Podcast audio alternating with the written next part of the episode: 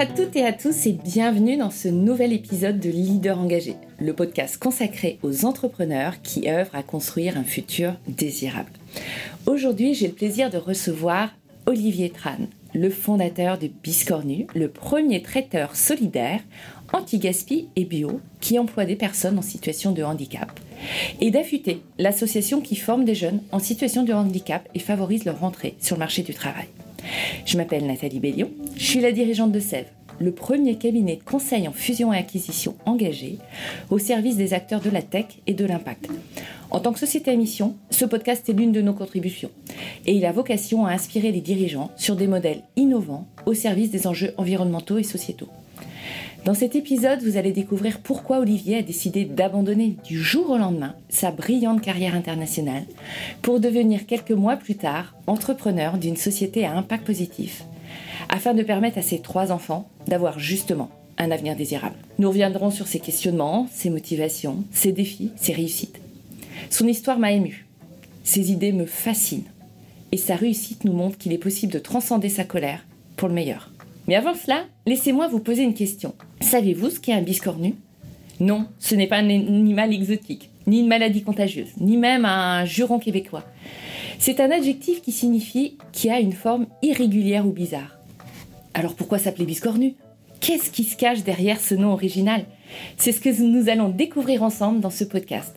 Accrochez-vous, ça va être biscornu et émouvant. Bonjour Olivier. Bonjour. Je suis tellement ravie de passer ce moment avec toi. Je l'attendais depuis des semaines après la préparation tellement enthousiasmante qu'on a eue. Ah, c'est gentil, merci. Est-ce que je peux te laisser te présenter en quelques mots? Alors, je m'appelle Olivier, je suis papa de trois enfants et je suis aussi le fondateur d'Affûté, une association qui forme des jeunes porteurs de handicap, et de Biscornu, qui est un traiteur qui emploie ces jeunes, une fois formés, pour faire euh, des cocktail événementiel en entreprise et des plats préparés, très engagés. Olivier, avant de rentrer dans le détail de, sur ce que fait euh, Affûté ou ce que fait euh, effectivement euh, Biscornu, est-ce qu'on peut faire un retour en arrière au moment de tes études? Alors, pour l'anecdote, nous étions euh, l'un et l'autre en fait euh, dans la même école. Nous avons fait euh, l'ESCA tous les deux et on se retrouve seulement maintenant après de nombreuses années qu'on ne situera pas dans le temps. Premier choix, c'est une école de commerce. Pourquoi à l'époque Tu avais peut-être des projets, des ambitions? Absolument. Donc l'ESCA, c'était pour moi l'école qui était déjà proche de chez, de chez mes parents. Hein. Donc j'habitais à Laval en Mayenne et donc l'ESCA qui est à Angers, une heure de route maximum, c'était parfait pour euh, rester dans mon, dans mon petit chez moi qui me plaisait bien avec mes amis. Et en plus de ça, j'avais comme seule ambition à l'époque de pouvoir monter une petite entreprise un jour. Et j'avais comme exemple des parents d'amis qui avaient euh, précisément fait l'ESCA et qui s'étaient euh, retrouvés entrepreneurs à reprendre l'entreprise familiale.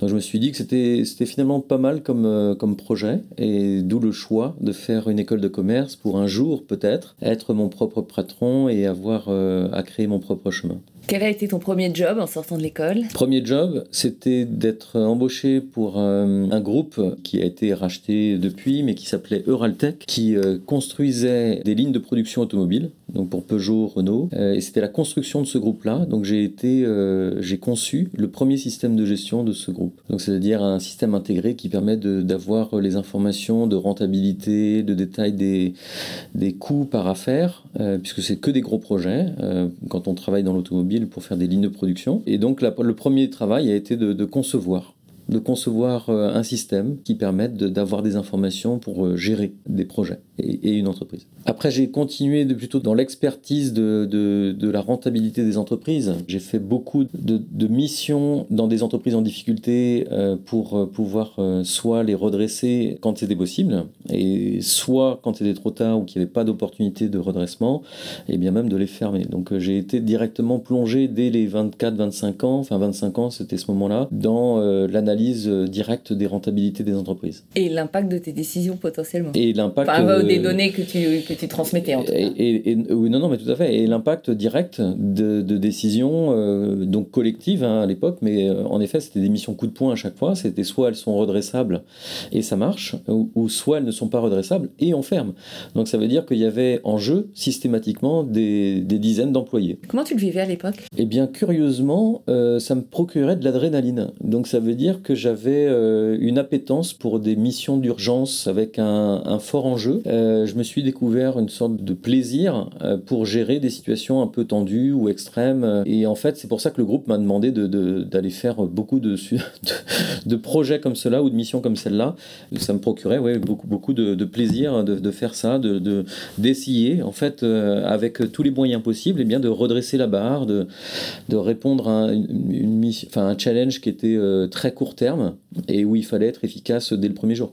Oui, c'était, pour moi des moments, maintenant je me rappelle, c'était des moments très extrêmement enrichissants d'un point de vue humain. J'ai appris beaucoup hein. quand on a que 25 ans, 26 ans pour faire ça. On apprend beaucoup et puis euh, on jongle un peu avec toutes les notions de l'entreprise. Hein. Donc là, c'est cash, c'est finance, c'est euh, opérationnel direct, c'est du commercial. Donc euh, la panoplie totale d'une entreprise bah, a été activée en fait pour résoudre ces équations-là. Ok. Et t'étais pas trop embêté à l'époque sur l'impact humain, le fait qu'il y ait des licenciements, c'était si, si, si, si, Alors si, bien sûr, justement. C'est pour ça que je trouvais que c'était extrêmement enrichissant euh, d'un point de vue euh, à la fois intellectuel et à la fois ça me procurait de l'adrénaline pour cette raison, c'est qu'il euh, y avait une mission humaine. Oui, d'essayer de les sauver. D'essayer de les sauver, exactement. pour moi, c'était ça la mission. Mm. C'était j'essaye de sauver des gens, de sauver des, des, emplois, pardon.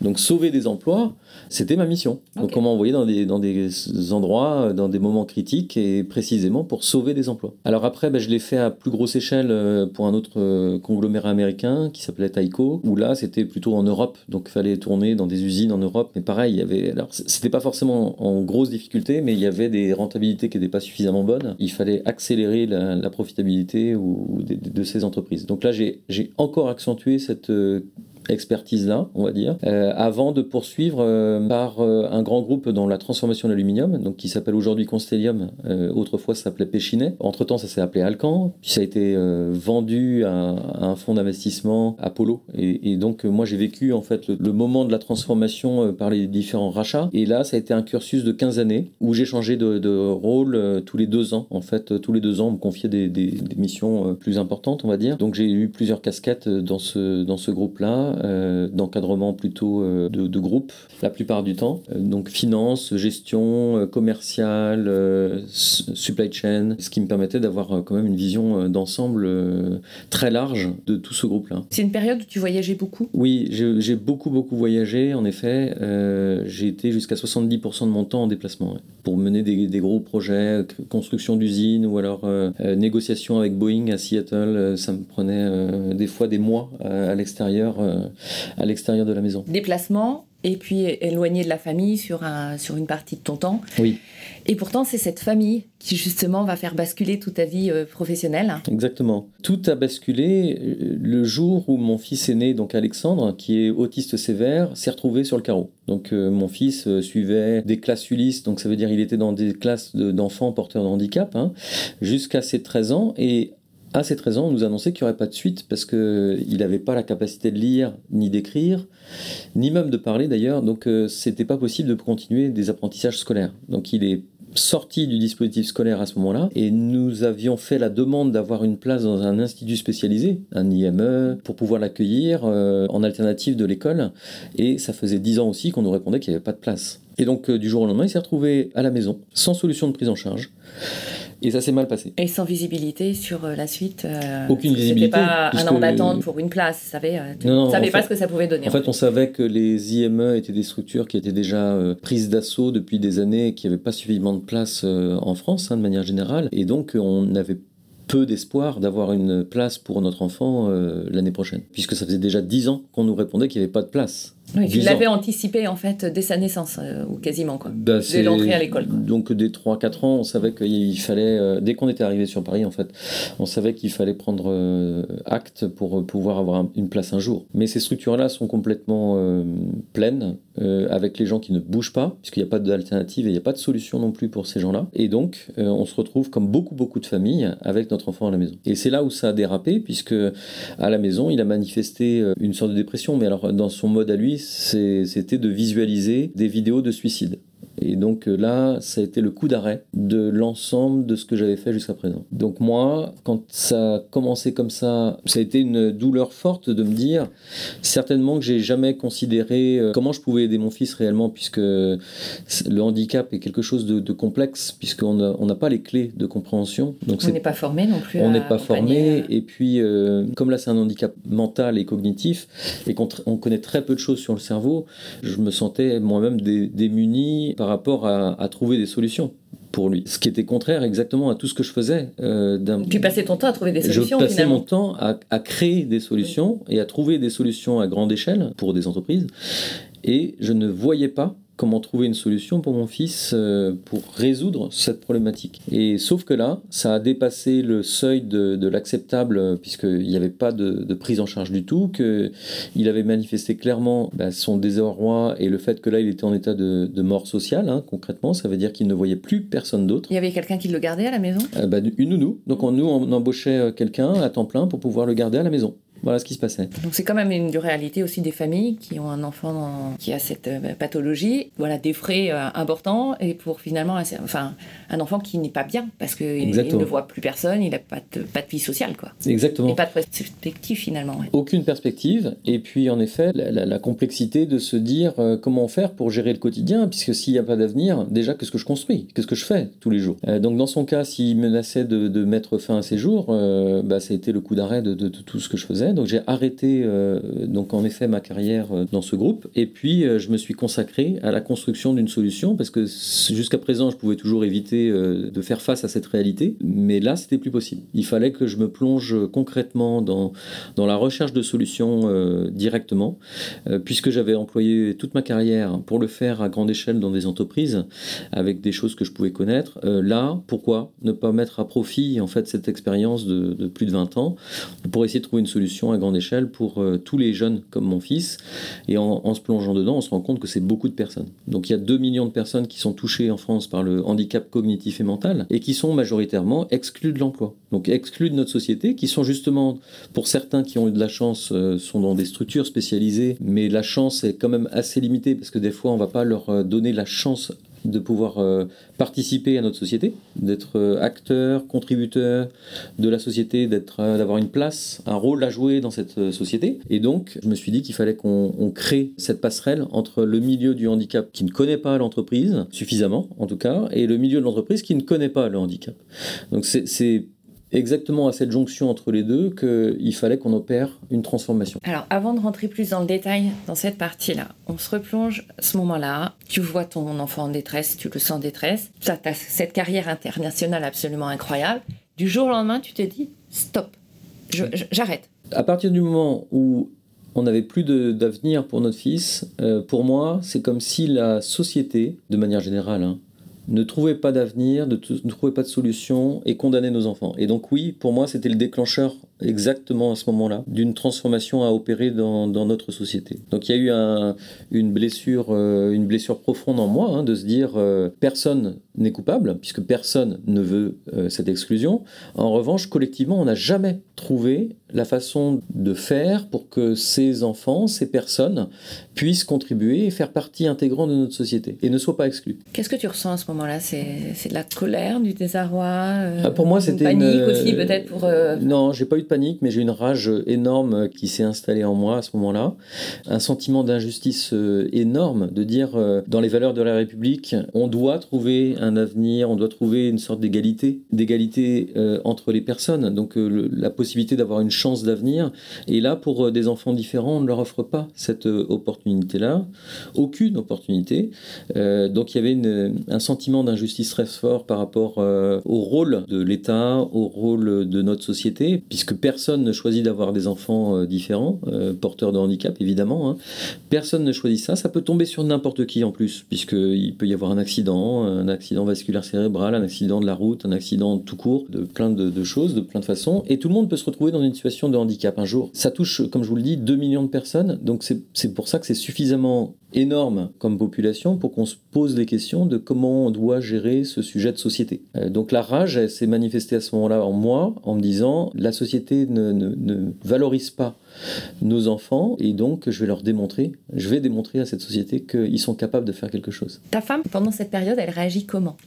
Parce que tu, tu lâches ton job, tu lâches la sécurité tu... Alors avant de, avant de lâcher tout ça, juste à ce moment de préparation mentale euh, à tout lâcher, euh, puisque j'ai décidé en un coup en effet, en revanche ça s'est matérialisé avec euh, une année de voyage en famille où ça me permettait à moi de bâtir de l'énergie et de me préparer mentalement pour euh, tout ce qui allait se passer juste après, au retour. Euh, donc une année de voyage en famille pour aussi euh, construire l'énergie dont j'avais besoin. Et la construction de cette énergie, ça passe par la relation au quotidien avec les enfants, avec sa femme. lors d'un voyage au long cours, bah, c'est parfait parce que ça permet de voir plein de choses, d'accumuler beaucoup d'expériences. Et cette expérience-là qui fait qu'on se nourrit de, toutes nos aventures, de tout ce qu'on vit tous les jours, ben ça, permet euh, d'avoir de la confiance également en soi, et puis d'être suffisamment costaud, en tout cas de construire suffisamment fortement le mental pour affronter un éventuel échec, pour affronter le regard des autres par rapport à un choix très dur, et d'y aller. Et donc euh, ça s'est construit comme ça, et au moment de la décision en famille d'arrêter euh, ma carrière professionnelle et puis de me lancer dans cette aventure entrepreneuriale, j'ai quand même fait un conseil de famille avec euh, mes trois enfants et ma femme. Et je leur ai dit voilà, j'ai cette idée d'entreprise et de projet. Et donc est-ce que vous acceptez que je me lance parce que ça va avoir des conséquences très importantes pour la famille. Mes deux enfants qui sont plus jeunes euh, que mon aîné Alexandre, euh, donc euh, à l'époque c'était il y a trois ans de ça, ils avaient 12 ans et ils avaient 8 ans, ils ont réfléchi puis ils m'ont dit Papa, est-ce que ça veut dire qu'on pourrait ne plus habiter dans notre maison demain?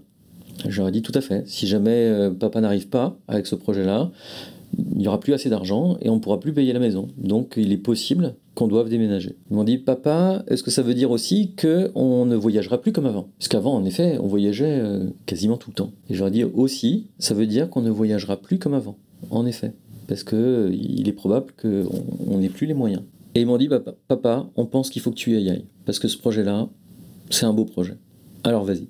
C'est chouette, j'en ai des frissons partout. ça a été un moment, euh, un pour moment moi, c'était un moment fort. Et puis c'était le, la green light, la validation euh, que je pouvais me lancer. Après avoir bâti euh, toute cette énergie pendant cette année ensemble, j'avais la, la, volonté de mes proches que je puisse y aller et donc je me suis je me suis engagé à fond quoi. Voilà. Parfois les enfants ont une vision très court terme et ils ont du mal à, à, renoncer à certains privilèges où ils sont ils aiment bien tout ce qui ce qui bouge peu et, et là ils étaient prêts à finalement à dépasser ça parce qu'ils croyaient en ton projet et vu leur jeunesse, c'était assez impressionnant. Mais tes enfants ont des capacités hors normes. J'aimerais bien qu'on s'y attarde. Mes deux autres enfants, ils, ont, ils sont extrêmement sensibles, donc ils ont une sensibilité à fleur de peau. Alors il faut croire que moi également, parce que vu comment je réagis à ce qui se passe avec mon fils, je dois avoir aussi cette sensibilité-là. Hein. Mais mes deux autres enfants, donc Ulysse et Inès, euh, sont très sensibles. En effet, ont manifesté déjà des, une maturité dès l'âge de 6 ans par rapport à, nos actions humaines. Euh, donc ils avaient conscience, alors même on n'en parlait pas spécialement à la maison, mais ils avaient conscience euh, de l'impact de l'homme sur le dérèglement climatique et donc ils s'en réveillaient la nuit hein, à 1h du matin, 2h du matin, euh, jusqu'à ce qu'on aille voir des psychologues parce que ça se manifestait même dans leur quotidien à l'école d'avoir des angoisses, des anxiétés et des comportements qui, qui étaient pas normaux, on va dire. Ces angoisses-là, en fait, ils ont compris très vite qu'il y avait une responsabilité humaine forte par rapport aux inondations, aux sécheresses, aux canicules, et c'est ce qu'ils avaient dans leur euh, cauchemar, en fait, la nuit, qui les faisait se réveiller.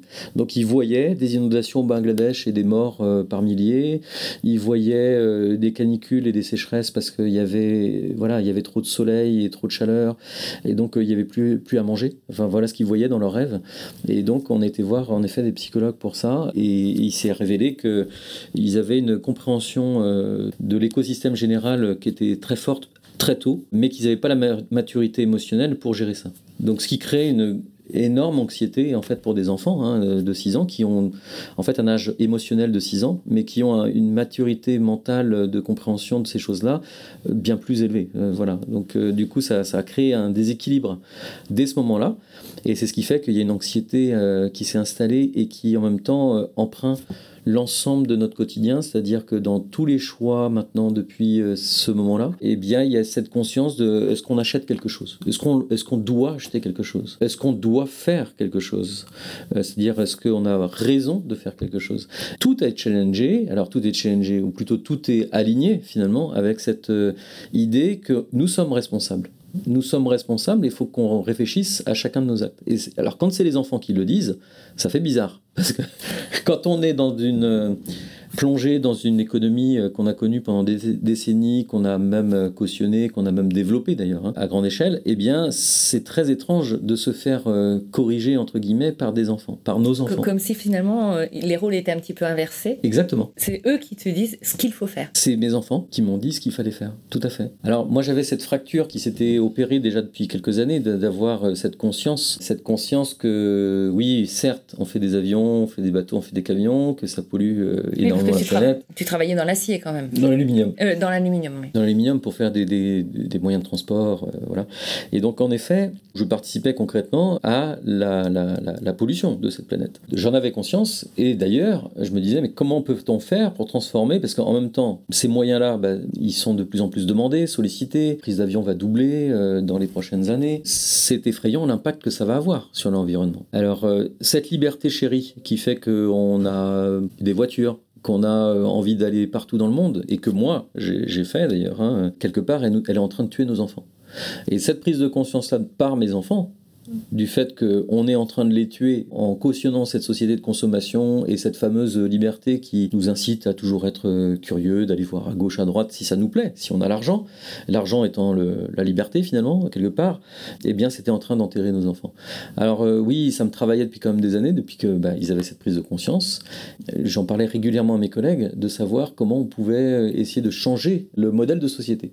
c'est très compliqué en effet, donc tout le monde, il y a des débats à n'en plus finir hein, sur la décroissance, sur euh, la croissance verte, euh, y croit-on, euh, sur des façons de changer nos comportements. Je crois énormément à la responsabilité, puisque de toute façon, on, sait bien que chacun de nos actes va avoir des conséquences, et, d'où le fait que ça ait emprunt complètement cette volonté de créer quelque chose qui fasse du sens intégralement pour mes enfants. Ce revirement, ce changement de carrière en tout cas, il est fait par amour pour mes trois enfants et il est fait pour eux. Est-ce que tu t'es donné une limite de temps, une limite peut-être même d'argent pour créer ce projet La limite d'argent, ma femme me l'a fixée, on va le dire comme ça.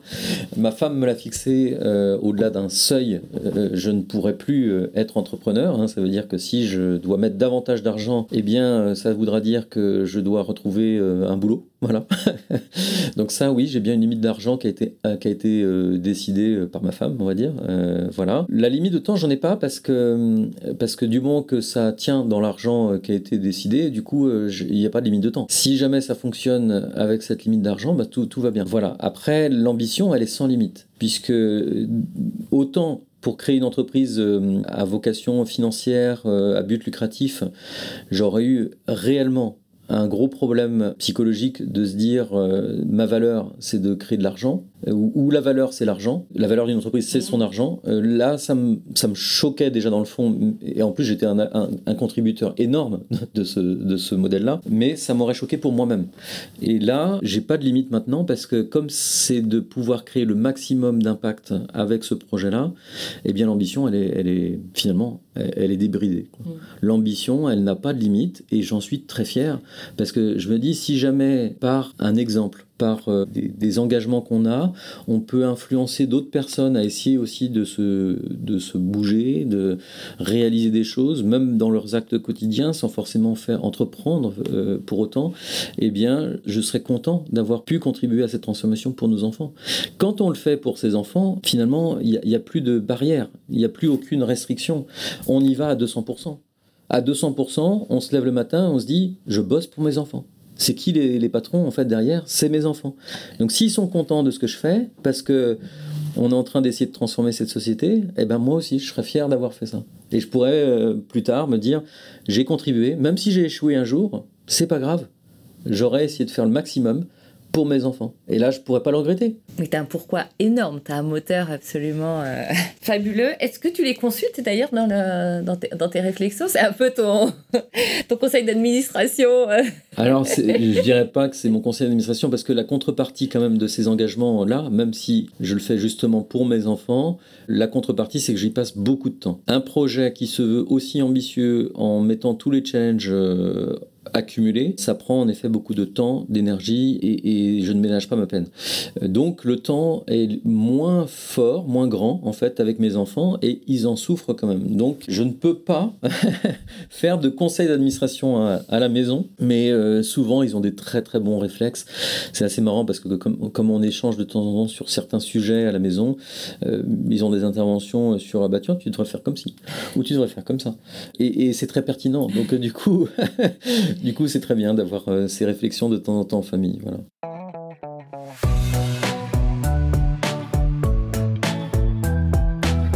Alors, si on, reprend la genèse du projet, donc tu nous as expliqué l'idée générale, et une fois que tu as mis ça sur la table, tu commences par quoi? Alors, déjà, il faut conceptualiser. Pour moi, j'ai toujours démarré par euh, conceptualiser, donc il faut que dans ma tête, le concept soit abouti. Donc, je passe du temps, au retour du voyage d'une année euh, en famille, je passe du temps à réfléchir à plusieurs modèles économiques qui s'alignent complètement avec l'ensemble des engagements, l'ensemble des valeurs, puisqu'il fallait que ce soit une, un engagement écologique fort, une démonstration qu'on peut le réaliser, avoir une société qui soit complètement, le plus possible en tout cas, en harmonie avec notre environnement, qui ne dégrade pas les ressources de la planète, qui valorise toutes les ressources de la planète, et qui est un démonstrateur, un exemple que c'est possible. Euh, du coup, il fallait que ça matche avec euh, à la fois les engagements les plus ambitieux possibles en matière d'écologie, de respect de l'environnement et un engagement sociétal donc vis-à-vis des porteurs de handicap pour qu'on trouve une place à toutes ces personnes porteuses de handicap sévères qui n'ont aucun rôle dans cette société et qui n'ont aucune formation dans cette société. Donc voilà, il fallait aligner l'ensemble.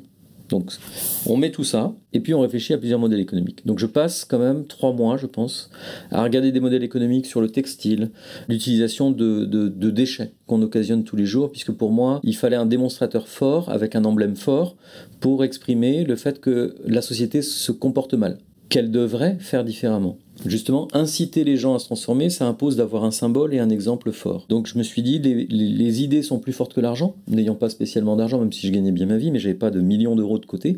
Donc il me fallait euh, forcément une idée et un concept générant de l'adhésion, de l'engouement pour pouvoir euh, créer l'entraînement. Parce que si on veut atteindre un but qui est de, projet de société, résoudre un problème de société, il faut que ce soit la société qui se bouge.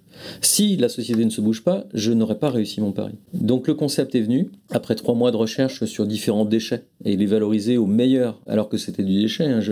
pour exemple, j'ai imaginé de faire des, comment dire, des panneaux d'isolation acoustique et phonique avec nos cheveux puisqu'on on en jette des tonnes qui finissent euh, soit incinérées, donc ils font du CO2 supplémentaire, soit ils sont enfouis et ça crée de la pollution euh, dans les sols et, dans les eaux, puisqu'il y a une réaction chimique qui fait que c'est pas très bon. J'ai imaginé de récupérer l'urine pour en faire de l'engrais naturel, puisque en fait dans notre urine il y a les trois composés magiques pour faire pousser les plantes. Donc c'est quand même dommage de se priver de ça et de mettre en plus 10 litres d'eau à chaque coup de chasse d'eau euh, pour euh, faire partir tout ça dans les toilettes. Donc c'est à la fois de l'eau pure dont on a besoin et qu'on voit qui est crucial pour notre vie sur Terre, alors qu'on l'utilise, euh, on la gâche en permanence. On produit nous-mêmes, notre corps produit, produit lui-même de quoi faire pousser les plantes. Et qu'en plus, les mines qui permettent de faire de l'engrais chimique viennent à extinction en 2050. Donc de toute façon, il va falloir trouver une alternative à cet engrais chimique. J'ai étudié la récupération de, de, produits industriels, des chutes industrielles pour en faire des meubles haut de gamme, les vêtements à partir d'orties. Donc pareil, il me fallait un symbole, donc quelque chose qu'on jette en société qui fait qu'on exprime euh, le dédain pour une ressource naturelle et, qu'on le transforme en quelque chose de très valorisable. Ouais, c'est intéressant parce que là tu parles de déchets, tu parles d'urine, tu parles d'ortie, c'est que des choses euh, non considéré. Exactement. Exactement. Et donc, tout, et donc c'est l'emblème qu'il fallait trouver pour faire un parallèle avec nos enfants porteurs de handicap qui, qui sont également rejetés pour leurs différences. Et donc, ça s'est arrêté un jour sur euh, Biscornu, enfin sur, euh, on va dire, euh, l'entreprise adaptée Biscornu, qui est un traiteur, donc sur la, la, restauration. Puisque je me suis aperçu en documentant au fur et à mesure tous les déchets humains, tout ce qu'on faisait comme production de déchets, que la production de fruits et légumes déclassés dans le monde, c'était 45%.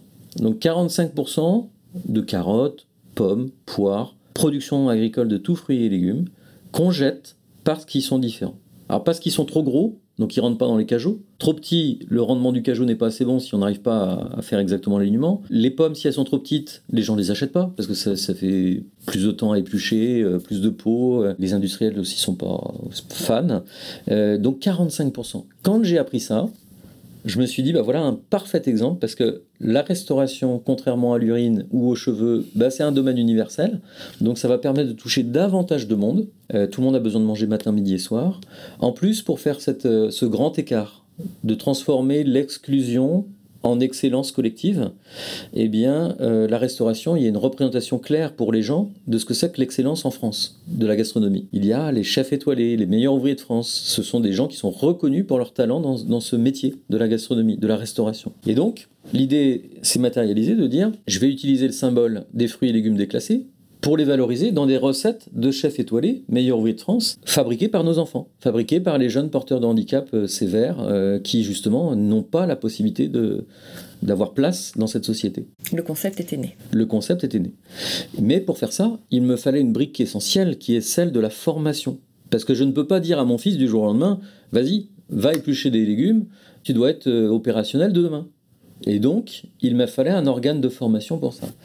Et c'est pour ça que j'ai créé en même temps Affûté, qui est une association euh, pour la formation universelle aux tâches élémentaires. Affûté, c'est cet acronyme. Et en même temps, ça exprime ce qu'on veut faire avec Affûté. Affûter les compétences de nos enfants euh, différents. Et le concept, là, pour euh, Affûté, c'est d'apporter une solution d'envergure pour les 2 millions de personnes pour leur trouver une formation adaptée et donc un emploi potentiel demain, pour des temps partiels ou des temps pleins pour ceux qui seront le plus capables de faire du travail. Alors je suis parti du, constat en découvrant cet univers du handicap, puisque j'y étais pas du tout familier, même si mon fils était porteur de handicap, je me suis rendu compte que ça touchait déjà 2 millions de personnes, que les handicaps étaient extrêmement variés, que la palette de compétences et de déclinaison du handicap était, était infinie, aussi bien que de la peinture. Et donc, qu'il fallait qu'on travaille sur l'universalité, encore une fois, de la méthode, d'un modèle qui permette de répondre à différents types de handicap. Aujourd'hui, en France, il n'y a pas de formation pour des porteurs de handicap cognitif et mental qui ne savent pas lire, qui ne savent pas écrire, qui ne savent pas parler. Ça, c'était le constat. Puisque quand je demandais aux structures qui ne pouvaient pas accueillir mon fils de m'aider dans ce projet-là, en me donnant la méthode pour l'appliquer à la maison, pour former ces jeunes-là, ils m'ont dit bah, Votre enfant, il ne sait pas lire, il ne sait pas écrire et il ne sait pas parler. Bah, je suis désolé, mais il n'y a pas de méthode. Du coup, je me suis dit bah, Il va falloir qu'on la construise. Donc, on a conçu, et on est en train de la construire avec beaucoup d'entreprises, hein, une méthode qui est basée sur le visuel uniquement. On a baptisé cette méthode la méthode des futés. Alors parce que ça l'est déjà d'une part, c'est futé, et vous allez voir que c'est quand même pas compliqué. La méthode des futés, c'est la méthode de fiche universelle de tâches élémentaires. Futé, c'est l'acronyme. Ces fiches représentent, alors on les appelle universelles parce que ça s'adresse à tout le monde, quel que soit le handicap et quelle que soit la langue, quelle que soit l'origine. Pourquoi? Parce qu'on va représenter visuellement, avec des dessins, l'enchaînement pas à pas de chaque geste d'une tâche élémentaire d'un métier. Exemple, quand on veut représenter comment éplucher des carottes, eh ben on va représenter sur un dessin le plan de travail. C'est quoi le plan de travail? Bah, y a des bacs gastro sur le plan de travail. On va mettre des ingrédients à gauche qui sont sales, les pommes par exemple, justement. Et puis, on va prendre l'épluchoir qui est sur le, plan de travail, on va éplucher, mettre les pelures dans le bac gastro du milieu et mettre la pomme épluchée dans le bac gastro de droite. Donc ça, on va décomposer tous les gestes pas à pas pour que n'importe qui comprenne Qu'est-ce qu'il doit faire? Comment il doit procéder en mettant en place son plan de travail? Comment il doit procéder pour utiliser l'épluchoir Pour arriver à finalement la pomme épluchée et les épluchures dans un autre bac? Ça, c'est pour un exemple, mais maintenant, on va l'appliquer sur tous les métiers, dans toutes les tâches assez simples comme celle-là, qui existent partout dans toutes nos entreprises. Cette méthode-là, on la développe avec euh, des groupes euh, Compass, Elior, Sodexo, puisque le modèle économique qui va avec cette méthode, c'est de proposer aux grandes entreprises eh bien, de former nos enfants. Puisqu'en fait, le constat, il est simple, la différence n'est pas assez présente dans notre société. Personne ou peu de gens ne côtoient aujourd'hui dans une structure euh, de société, publique ou privée d'ailleurs, des porteurs de handicap mental ou cognitif de gens, extrêmement peu de gens. Alors, le constat, il est là. Pourquoi?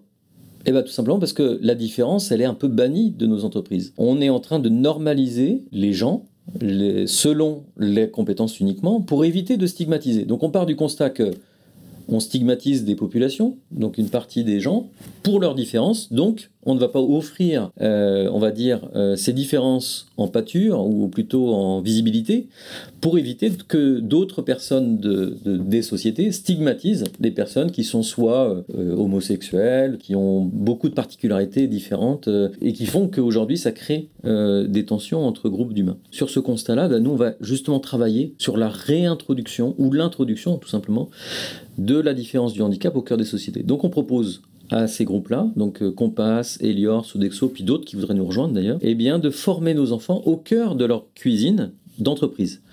On leur propose ça parce que c'est en plus compatible avec leur modèle économique, vu que ce sont des restaurants d'entreprise, ils ne travaillent que le matin dans les cuisines. Tous les après-midi, les cuisines sont disponibles. Ce qui fait que L'après-midi, on peut leur proposer bah, participer à notre projet. On demande à l'entreprise qui est propriétaire des cuisines eh bien d'accueillir ce projet-là et au prestataire qui est Compass, Sodexo, Elior de pouvoir contribuer en tant que partenaire. Donc c'est une convention tripartite entre l'entreprise finale type Mazar euh, là où nous sommes aujourd'hui, qui est opérée avec euh, Elior en bas en cuisine, et eh bien de faire une convention entre nous avec Affûté pour qu'on apporte des jeunes sur euh, une, deux, trois après-midi par semaine et qu'ils les forment à, leur métier. Un élément que j'aime beaucoup, c'est le fait de se dire ces cuisines, elles sont utilisées le matin et le midi et en fait, elles servent pas l'après-midi. Et plutôt, tu aurais pu te dire, il faut que je construise des cuisines. Dans cette démarche euh, de pas gaspiller, d'utiliser ce qu'il y a déjà, je trouve ça fantastique déjà comme idée.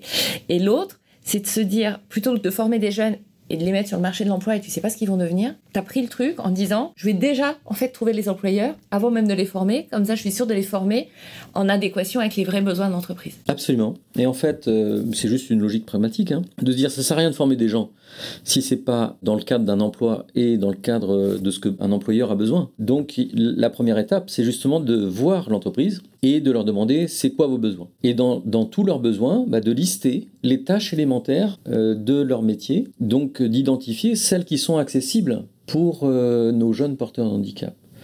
Donc ça veut dire qu'on va faire une première étape avec les entreprises qui est de diagnostiquer l'ensemble des tâches de leur métier et diagnostiquer lesquelles de ces tâches sont des tâches élémentaires pour nos enfants. Quand on a fait cette première étape-là ensemble avec l'entreprise, ben, il devient clair que quand on a identifié que ces tâches-là étaient accessibles pour nos jeunes, qui aiment en fait Alors, c'est là où ça devient très intéressant, c'est que c'est complémentaire comme approche. Ça veut dire que les 2 millions de personnes porteurs de handicap cognitif et mental, la plupart euh, aiment bien la récurrence. La plupart aiment bien avoir des tâches répétées. Et c'est exactement l'opposé du reste de la société, qui eux n'aiment pas faire la même chose tous les jours. Donc les gens ont besoin de changement, ils ont besoin d'avoir une carrière, d'avoir euh, davantage d'argent. Et donc ils ont un souhait d'évolution. Tout le monde a un souhait d'évolution. Alors même si ces jeunes-là, ils peuvent aussi avoir une évolution, mais ils aiment bien, en fait, ça les réconforte, ça les rassure de savoir faire quelque chose, de le faire bien, de participer, que les gens soient contents de ce qu'ils ont fait. Et donc cette euh, complémentarité entre une population qui aime bien faire la même chose et des entreprises qui ont besoin de main-d'œuvre pour faire la même chose, mais justement c'est là où ça leur pose problème, c'est que les gens n'aiment pas faire les mêmes choses, ils ont des défections, ils ont beaucoup de turnover, ils ont beaucoup de défections, des, postes à pourvoir qui, où personne ne veut aller, euh, et ça c'est le cas dans beaucoup de métiers, la restauration, l'hôtellerie, les hôpitaux, les cliniques, les EHPAD, tout ce qui est infirmerie, santé, euh, la distribution, mettre en rayon. Donc on peut imaginer énormément de secteurs qui ont besoin de main-d'œuvre pour faire des tâches répétées. Nous avons une population dans ce, dans ce périmètre-là qui aime bien faire des tâches répétées. Alors pourquoi pas se rencontrer? C'était quand même une aberration de ne pas s'être rencontrés plus tôt. Quand tu l'exprimes, ça semble une évidence. C'est une évidence. Sauf que personne ne s'est posé la question de comment faire, vu que ce sont des mondes séparés qui ne se côtoient pas. Le handicap a été créé avec des structures isolées du reste de la société, trop peu en, perméabilité, en adéquation avec euh, cette société, avec ces entreprises, et donc ce qui crée une incompréhension de ce qu'ils peuvent faire, de ce que il y a une certaine peur aussi de, de, l'entreprise, parce que c'est à but lucratif, les gens vont vouloir euh, gagner de l'argent, ça va te mettre les, les gens sous pression pour du rendement, donc ils ont peur pour les conséquences pour des enfants porteurs de handicap, des jeunes porteurs de handicap. À juste titre aussi, dans certains cas, il peut y avoir une, sorte, une forme de maltraitance euh, des personnes. Et puis si c'est des personnes qui ont une fragilité euh, par leur handicap, c'est vrai qu'il faut faire attention. Mais si on le construit correctement, eh bien ça devient une force. Au lieu d'être une fragilité, ça devient une force. Et c'est pour ça que nous, on bâtit ces programmes euh, affûtés avec les entreprises. C'est qu'on sait que si on s'y prend correctement ensemble, eh bien on va pouvoir diagnostiquer que dans certains cas, il peut y avoir que quelques tâches, toutes simples, mais qui peuvent correspondre à des emplois dont ils ont cruellement besoin, les employeurs, et que nos enfants peuvent euh, remplir. Et, justement, quand on a bien dimensionné le matching entre un besoin d'une entreprise et la capacité d'un jeune, eh bien, ça, on obtient finalement un alignement parfait entre avoir besoin d'une reconnaissance, d'une utilité, d'une place dans cette société, et puis euh, bah, finalement l'entreprise qui est contente. Parce qu'en fait, elle a des jeunes qui vont pouvoir travailler tous les jours à faire quelque chose de bien. Comment tu mets ça en place? Toi, tout seul, t'es pas formateur, t'es pas de ce monde-là, t'es pas du monde de la cuisine, qui est ta, première voie d'entrée, effectivement, sur, euh, sur ce sujet, même si tu nous as exprimé le fait que ça pouvait être quasi universel, ou en tout cas concerner beaucoup de, de métiers différents. Tu t'entoures très vite? En fait, euh, un projet de société ne se monte qu'en société. Pour moi, c'est une évidence. Euh, ce que je viens d'exprimer, c'est un concept. Et ce concept, pour qu'il soit opérationnel et réalisable, il faut que ce soit opéré par tous les acteurs de cette société. Donc euh, mon premier réflexe a été surtout de demander qui veut participer à mon projet. Donc j'ai appelé euh, par exemple le directeur de la cuisine centrale euh, de Colombes et Clichy pour voir si je pouvais utiliser leur laboratoire qui ne travaille que le matin lui aussi pour fabriquer 15 000 repas euh, pour les écoles de Colombes et Clichy et moi d'y être l'après-midi avec des jeunes porteurs de handicap et lancer le projet. Donc la ville, les villes de Colombes et Clichy ont accepté et c'est une première aussi en France d'ailleurs de ce côté-là et ça a permis de lancer le projet sans avoir forcément besoin d'argent puisqu'on partage des lieux et le partage en fait, c'est le premier ciment d'un non-gâchis euh, matériel ou de ressources euh, sur notre planète. Hein. Si on partage des choses, euh, des voitures ou autres, eh bien, ça permet, ça permet en fait de, de moins polluer, de moins cramer les ressources sur cette terre. Donc, premier réflexe, demander à des gens s'ils veulent contribuer. Et dans ce schéma-là, c'était ma première action. Et chaque personne que je contactais au début a elle-même contacté d'autres personnes et je me suis retrouvé avec une sorte de, de puissance de réseau d'un coup pour euh, cette histoire, ce projet. Euh, ils y ont cru en fait et ils les ont gens, envie de t'aider. Les gens ont cru à ce projet-là dès le départ, ont eu envie de m'aider en tout cas. Et euh, ces, ces, générations d'aide de l'époque, donc d'il y a trois ans maintenant, sont toujours fidèles aujourd'hui. Ça veut dire que les gens sont même contents de contribuer à un projet comme celui-là, enfin ceux qui m'aident. Et je pense que l'idée, c'est pas d'avoir de l'ego chacun à se dire euh, moi je vais faire ci ou je vais construire ça. C'est plutôt comment fait-on pour euh, construire ce monde de demain ensemble? Et, chacun pouvant contribuer, moi j'appelle tous les auditeurs et tous ceux que je rencontre à pouvoir contribuer d'une manière ou d'une autre. Que ce soit des particuliers euh, sous l'angle bénévole avec l'association, que ce soit des professionnels, des, des, personnes qui ont des, fonctions dans des entreprises, à chaque euh, fonction, on va pouvoir contribuer, euh, simplement en transformant la façon d'opérer euh, leurs fonctions, de pouvoir y, associer des, des, porteurs de handicap, de pouvoir faire appel à des services traiteurs qui emploient des personnes porteuses de handicap qu'on va voir. Voilà, donc je, je pense que c'est un projet qui a la possibilité d'être accompagné par énormément de structures. Donc aujourd'hui, c'est des centaines de personnes qui, qui sont autour de ce projet-là. Tout seul, je ne ferai rien. Euh, tout seul, je suis incapable de faire quoi que ce soit en restauration puisque j'y connais rien, même aujourd'hui. Hein. Trois ans après, euh, je peux vous dire, je suis même mis hors de la cuisine parce qu'en fait, je, bavarde. Les jeunes, ils veulent toujours me parler, raconter leur histoire. Donc du coup, les chefs, ils m'ont dit non, non, Olivier, Olivier, t'as pas le droit de rentrer en cuisine.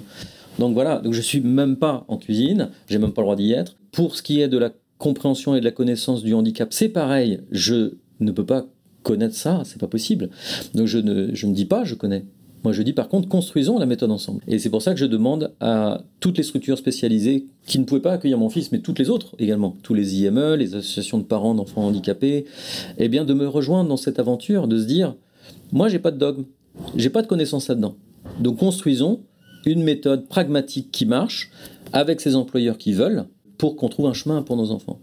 Et donc je suis rejoint par euh, ces spécialistes du handicap, éducateurs, éducatrices spécialisées, psychologues référents, des IME, des CESA, des ESAT, toutes ces personnes-là qui ont des spécialistes du handicap contribuent au projet. Tout simplement, quand on prend un exemple concret euh, dans les cuisines, dans la restauration, dans ce milieu-là, parce qu'on on lance aussi dans d'autres métiers, hein, l'hôtellerie euh, et, probablement prochainement la distribution. Euh, il y a aussi la viticulture. Enfin, il y a plein de métiers qui ont des tâches un peu répétées, élémentaires. Dans la restauration, donc, on accueille les après-midi, voire sur des temps creux, ce qui ne sont pas forcément des après-midi. D'ailleurs, au Crédit Agricole, au siège du Crédit Agricole, ils sont accueillis de 11h à 15h. Donc c'est sûr, c'est dans l'emploi du temps normal professionnel, mais c'est de 11h à 15h. Je voulais juste le rajouter parce que ça peut être important pour des gens qui écoutent, qui ont des cuisines, que c'est pas forcément sur des temps en plus, mais ça peut être des temps dans l'enceinte du temps professionnel. Les jeunes peuvent être accompagnés par des spécialistes du handicap, donc des, personnes spécialisées qui vont accompagner les, jeunes des structures qu'ils mettent à disposition pour ce programme de formation en vue d'un emploi en vue donc de, de sortir d'une des structures, hein, d'un ESAD, d'un IME. Euh, et bien, si on crée correctement, euh, on va dire, la formation et qu'ils sont compétents au bout d'un certain temps parce qu'ils ont acquis la compétence nécessaire pour réaliser l'opération, eh bien, ils deviennent employés. Et donc, ils sortiraient à terme des IME. Donc ce on qui crée libère des places aussi. Ce qui libère des places pour des enfants que moi je n'ai pas eu la chance de, enfin, de mmh. pouvoir bénéficier. Donc justement, c'est exactement cette dynamique qu'on essaie de construire ensemble. En disant, vous voyez, vous aussi, vous, structure spécialisée, dont c'est la mission de pouvoir emmener des enfants dans le milieu ordinaire, eh bien, vous pouvez contribuer directement, parce que nous, on va peut-être euh, ouvrir des portes dans des entreprises, mais derrière, c'est vous qui allez contribuer en, construisant ce chemin avec vos jeunes. Il y a une dimension qui m'avait bien plu aussi quand on a préparé cet entretien, c'est quand tu me disais que tu avais aussi choisi des partenaires nationaux pour tout de suite pouvoir avoir euh, de l'ampleur, mais euh, il y avait une notion de géographie qui était intéressante aussi en, te, en disant il ne faut pas les éloigner de leur famille, il ne faut pas... Exactement. C'est des personnes qui ont besoin du, du, contact avec les gens qu'ils aiment. Et, euh, Exactement. Donc le, le, modèle économique dont je parle là, en fait, c'est de pouvoir euh, apporter les formations au plus proche des familles et donc de tisser un maillage territorial donc sur l'ensemble du territoire français, euh, dans chaque grande ville ou dans chaque ville, dès lors qu'il y aura un employeur qui a des tâches élémentaires, et eh bien de pouvoir mailler un territoire d'options de formation pour tous ces porteurs de handicap qui soient au plus proche des familles. Donc en effet, c'est si on a le réseau des hôtels en France, le réseau des distributeurs en France, le réseau des restaurateurs, donc des restaurateurs d'entreprise en France, de la viticulture, euh, du maraîchage. Vous voyez qu'on est en train de, construire un maillage très, très dense d'options de formation qui va permettre justement à ces entreprises, ces établissements de recruter du personnel dont ils ont besoin la main-d'œuvre pour faire des tâches récurrentes. Le concept, il est là, c'est de pouvoir apporter à la fois une solution pour ces familles au plus proche d'elles et à la fois une solution pour ces employeurs au plus proche d'eux. Comme le handicap est une statistique, donc c'est un peu disséminé partout en France. Au total, vous avez 12 millions de Français qui sont touchés par le handicap, 2 millions par le handicap euh, cognitif mental, mais 12 millions au total. Euh, du coup, ça peut être euh, une solution à très grande échelle pour tous ces grands groupes. Donc voilà le concept, et voilà ce qui est en train de se déployer, c'est un réseau national de solutions pour tous ces gens. Tu, as déjà formé combien de jeunes? Aujourd'hui, on a déjà formé 80, alors dans des métiers du service, restauration, cocktail, événementiel, puisque en plus après, Biscornu va les employer. Et puis on en a une trentaine qui ont déjà été formés à la cuisine, 50 qui, sont, qui rentrent en formation euh, euh, là en septembre, et puis on a eu le go du ministère du Travail pour un plan de déploiement national pour 200. Donc ça veut dire qu'on a un financement euh, public pour accompagner ce plan de formation à l'échelle nationale avec une expérimentation de 200, financée par l'État. Donc là, on a un objectif de 200 jeunes porteurs de handicap d'ici mars, mars-avril prochain 2024. Eh bien, on va mobiliser, demander à tous ces employeurs où avez-vous des besoins critiques euh, d'employés qui feraient des tâches récurrentes dans vos hôpitaux, vos cliniques, euh, vos hôtels, euh, vos cuisines, pour que derrière, on puisse bâtir ces programmes de formation en vue d'avoir des emplois pour eux. Et ça, comme nous, en parallèle, on est en train de, construire un réseau national avec des associations de parents, avec des, structures spécialisées, des ESA, des IME, à l'échelle nationale également, eh bien, on va pouvoir faire rencontrer ces besoins d'un côté entreprise et ces populations euh, porteuses de handicap de l'autre et, les faire se rencontrer autour de ce programme qui a été éprouvé déjà depuis deux ans et qui montre une efficacité puisqu'on a un taux de succès de 50%. Ça veut dire que 50% trouvent une issue favorable, donc euh, en emploi ou une formation professionnelle existante complémentaire à celle qu'on donne chez Ah oui, ça, ça peut être un palier finalement pour accéder à... Pour accéder à des CAP, euh, des formations qui, qui euh, sont, elles, diplômantes. Parce que la nôtre, elle n'est pas reconnue diplômante. Tant qu'on bâtit des programmes de formation sur la base des besoins des entreprises en tâches élémentaires, mais qu'on complète avec des référentiels nationaux de formation, on va avoir une reconnaissance qu'on a demandé d'ailleurs à l'État, euh, au ministère du Travail, mais ça prend du temps. Donc euh, aujourd'hui, on fait reconnaître des, acquis de compétences, des savoir-faire professionnels, qui permettent l'embauche à plus grande échelle de- de- des jeunes porteurs de handicap. Euh, mais demain, on vise bien d'avoir une certification.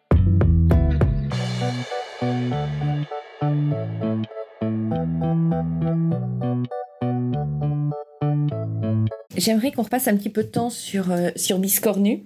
Tu en es où? Donc c'est un démonstrateur, euh, c'est l'étoile visible. Et on veut montrer que demain, ces jeunes porteurs de handicap, ils sont pas à la traîne, ils sont pas en remorque de la société, mais c'est eux qui vont construire la société de demain. Donc ils doivent être à l'avant-garde de cette société, avec euh, l'empilement de toutes les, toutes les exigences, euh, des valeurs, des engagements qu'on peut avoir dans cette société pour nos enfants. La démonstration de Biscornu fait qu'aujourd'hui, on va atteindre pas loin de 2 millions d'euros d'activité sur le traiteur événementiel seul. En 18 mois d'activité, parce qu'il y a eu un arrêt Covid en- entre décembre 2021 et avril 2022, où il s'est rien passé parce qu'il n'y avait aucun événement.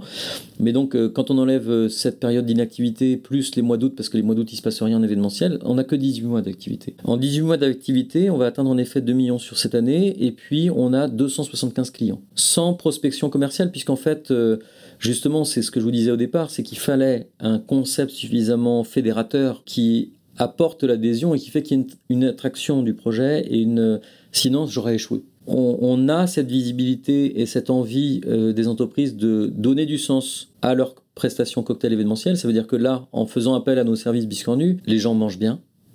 Mais non seulement ils mangent bien comme d'autres traiteurs, mais en plus, ils créent de l'emploi pour des porteurs de handicap et en plus, ils contribuent à transformer cette société parce que c'est du zéro déchet, parce qu'il y a du bio, parce qu'il y a du l'anti-gaspi.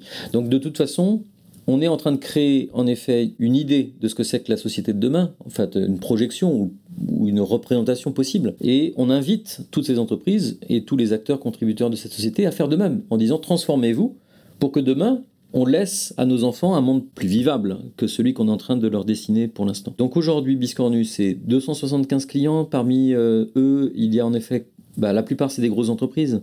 Donc, ça va être euh, Le Monde, euh, ça va être euh, la Française des Jeux, ICAD, BNP, AXA, Crédit Agricole, Accenture, EY, je peux en citer plein, Hermès, Chanel, LVMH, la Première ministre, donc euh, Matignon, donc, dont ces structures euh, associées, donc la CNIL, l'ARCOM, le Conseil d'État. Donc il y a une belle représentation de cette société finalement à travers tous nos clients aujourd'hui. En 18 mois d'activité, 275 clients, c'est pas mal. Donc Sur- sans publicité, sans- sans sans, aucune- démarche de sans prospection, aucune quoi. prospection, sans aucune publicité, puisqu'en fait les médias s'en sont chargés pour nous. Vu que l'idée, le concept était suffisamment entraînant, euh, les médias ont relayé le, le projet. En fait, Le Monde, euh, Le Figaro, euh, TF1 dans le 7 à 8, euh, avec 4 millions de personnes touchées, Europe 1, France 5. Enfin bon, après j'oublie Oui. parce qu'il y en a beaucoup. Mais donc voilà, il y a eu beaucoup de publications ou de, de médiatisation du projet qui fait qu'il y a une notoriété naissante, on va dire, hein, qui commence à. Bah, 275, ça commence à devenir un, un chiffre un- un- intéressant. Mais on poursuit sur cette croissance-là, parce que l'idée, c'est de la transformation totale. On s'arrête pas là. Et comme je disais, l'ambition, elle est sans limite. Donc, on va continuer et poursuivre sur cette voie-là. Et donc, pour passer à l'échelle, on construit aujourd'hui notre propre laboratoire maintenant qu'on peut le remplir. Et donc, euh, on a expérimenté l'atelier partagé pendant bah, plus de deux ans. Et comme euh, bah, ça progresse et qu'on a de plus en plus d'activités, euh, eh bien, là, on construit notre laboratoire sur 1200 mètres carrés, toujours dans la ville de Colombes qui veut qu'on reste sur son territoire. Euh, Moi-même étant habitant de Colombes, et puis euh, on a développé ce projet-là avec eux. Euh, donc on, va être dans la plus grosse ferme urbaine d'Europe, le long de la 86 à Colombes. Et donc sur un plateau entier de 1200 mètres carrés, on va construire notre laboratoire. Bon, vu tes engagements, j'imagine que tu as réfléchi à la conception. La conception, elle est pour euh, répondre justement à la fois à des plats préparés, pasteurisés, qui permettent d'avoir une DLC de 3 à 4 semaines. Euh, donc ces recettes de chef étoilé meilleur envoyé de France qu'on va essayer de développer euh, toujours. Et puis on va faire du cocktail événementiel, on va toujours continuer ce qui fonctionne aujourd'hui. Donc ça veut dire que là aujourd'hui, euh, Biscornu, c'est surtout la région parisienne au niveau du, du, du côté traiteur. Demain, on pourra aussi acheter tes produits grâce à, ce nouveau laboratoire et cette nouvelle offre que tu vas construire. Le laboratoire va permettre de faire x12 en, capacité de production, donc ça va être euh, important. Je vais te challenger. Tu vas les mettre dans quoi, tes produits? Je sais que dans le mode, euh, au niveau du traiteur, tu es en mode zéro déchet. Oui. Mais là, si tu fais des plats préparés avec une DLC. Oui, oui. Les, les plats préparés avec une DLC trois semaines, en fait, c'est à destination de, par exemple, des hôtels du groupe Accor ou d'autres groupes comme cela qui seraient intéressés par une offre éco-responsable et en même temps engagée sociétalement. Euh, donc c'est voilà, en fait l'idée c'est de pouvoir apporter ces plats d'excellence entre guillemets chez des distributeurs dont la conservation va être euh, un, point intéressant pour eux. Donc ça va être euh, des hôtels, des châteaux, des salles de concert. on peut imaginer plein de déclinaisons, des distributeurs, Biocop ou autres. Et le contenant Alors le contenant c'est des verrines, c'est en verre, on réutilise. Donc ça c'est le challenge plutôt le plus important au niveau opérationnel, c'est comment faire pour que tous ces acteurs-là redonnent la consigne. Parce que nous, en zéro déchet, bah, il faut que les contenants soient réutilisés, réemployés. Donc euh, c'est ce qui nous a posé des difficultés jusqu'à présent, c'est de savoir comment, quand on fait une distribution à grande échelle comme celle-là, on peut récupérer la consigne. Ça, ça va être le point à lever, qu'on n'a pas encore craqué pour le moment. On peut craquer ça dans des modèles euh, où tout est concentré sur un seul site, où il y a beaucoup de volume. Ça, c'est pas un sujet, c'est accessible, c'est faisable.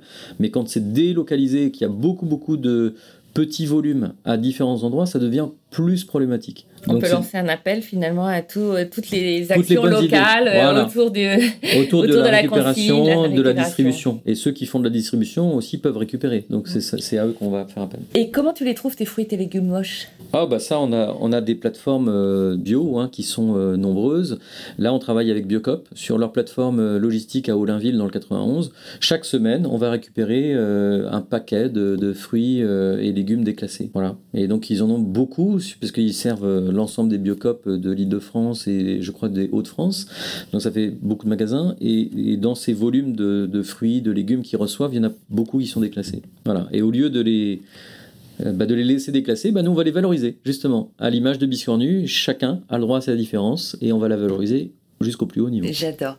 Je vais être à nouveau frustrée euh, parce que euh, on va bientôt arriver à la fin de ce podcast, mais j'ai encore tellement, tellement de, questions pour Olivier, donc on va, on va essayer d'aller à, à l'essentiel. Euh, je sais que tu as envie aussi d'amener d'autres chefs d'entreprise à transformer leur propre business model. Quel, est ton projet? Tu souhaites les accompagner? Alors nous, on, est en train de, construire d'autres briques du projet, hein, puisque l'idée, c'est de pouvoir apporter une vie à ces 2 millions de personnes, euh, si on extrapole, hein, mais euh, une vie, ça veut dire un concept qui fonctionne et qui soit réplicable, de façon à ce que derrière, si ça se réplique, ça puisse servir beaucoup de gens. Donc un, des projets s'appelle Chaméléon pour l'instant et euh, consiste à accompagner les entreprises dans l'intégration de jeunes porteurs de handicap. Et donc, c'est d'avoir un engagement sociétal. Donc, euh, ça, ça peut être une façon aussi de transformer vos sociétés. Donc, si on parle aux entrepreneurs, euh, aux chefs d'entreprise, outre les bénéfices dont j'ai parlé, qui sont que nos enfants aiment bien répéter les mêmes opérations chaque jour, qu'ils sont loyaux et que vous pouvez compter sur leur loyauté, donc leur fidélité, ça crée aussi une émulation d'équipe. Donc euh, on voit bien la dynamique que ça crée dans des grandes entreprises. Il y a des gens qui sont au contact de ces, jeunes-là, en parlent entre eux. Ils ont une motivation de venir au boulot supplémentaire parce que accompagner, donner ce change-là à leur travail quotidien, eh bien ça donne un sens au travail. Et donc euh, ce sens-là au travail retrouvé dans certaines entreprises, c'est salvateur pour des organisations, ça peut être salvateur pour des organisations. Donc ça, réduit le turnover, ça réduit la défection au poste, euh, l'absentéisme aussi, puisqu'en fait il y a une mobilisation des équipes. Quand on se rend compte qu'un jeune porteur de handicap qui sait pas lire, qui sait pas écrire, se donne à fond tous les jours pour atteindre l'objectif qui lui est assigné, euh, bah, ça relativise énormément les petits problèmes, les petites difficultés qu'on a et les petites crispations qu'il peut y avoir aussi dans, entre l'équipe ou avec les patrons ou je sais qui. Donc c'est pour ça que en fait c'est des transformations organisationnelles qui sont intéressantes, pas seulement pour l'angle business, de dire j'aurai quelqu'un à faire un job, mais c'est également euh, impactant au niveau euh, esprit d'équipe, engouement, management, et ça apporte de ce côté-là. Donc moi, je peux que inviter des personnes à se mobiliser pour cette transformation, et on a une équipe Chaméléon pour ça pour vous accompagner. Donc euh, le, conseil, c'est rejoignez-nous dans cette transformation. Transformez-vous également. Allez-y. Vous verrez que vous serez surpris.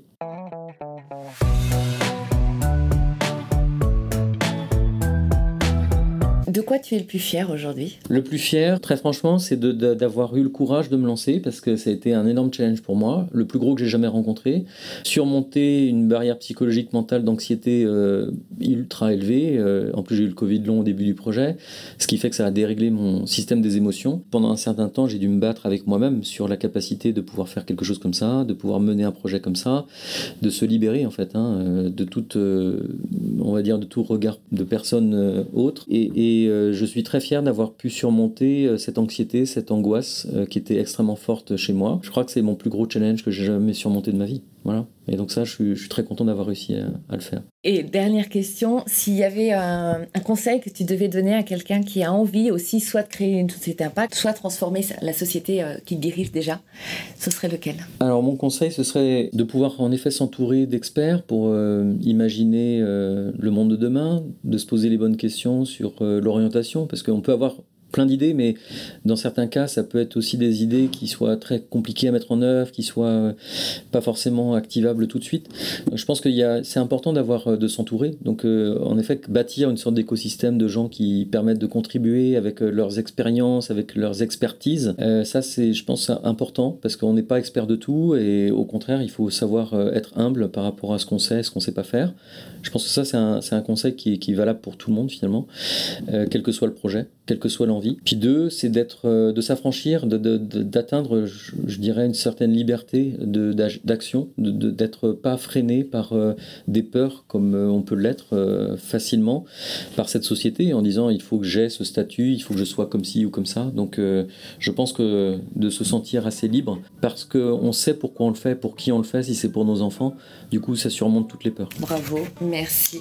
Merci tellement Olivier pour, pour cet échange, d'avoir trouvé du temps dans cette emploi du temps de ministre et tu très très très sollicité. Une belle histoire euh, que je vous invite à, partager au maximum de personnes autour de vous. Si vous aimez ce podcast, dites-le moi. Euh, n'hésitez pas à me donner aussi des noms de dirigeants que vous souhaitez que je mette en avant et surtout continuez à vous inspirer et euh, soyez acteur du changement comme Olivier l'a été.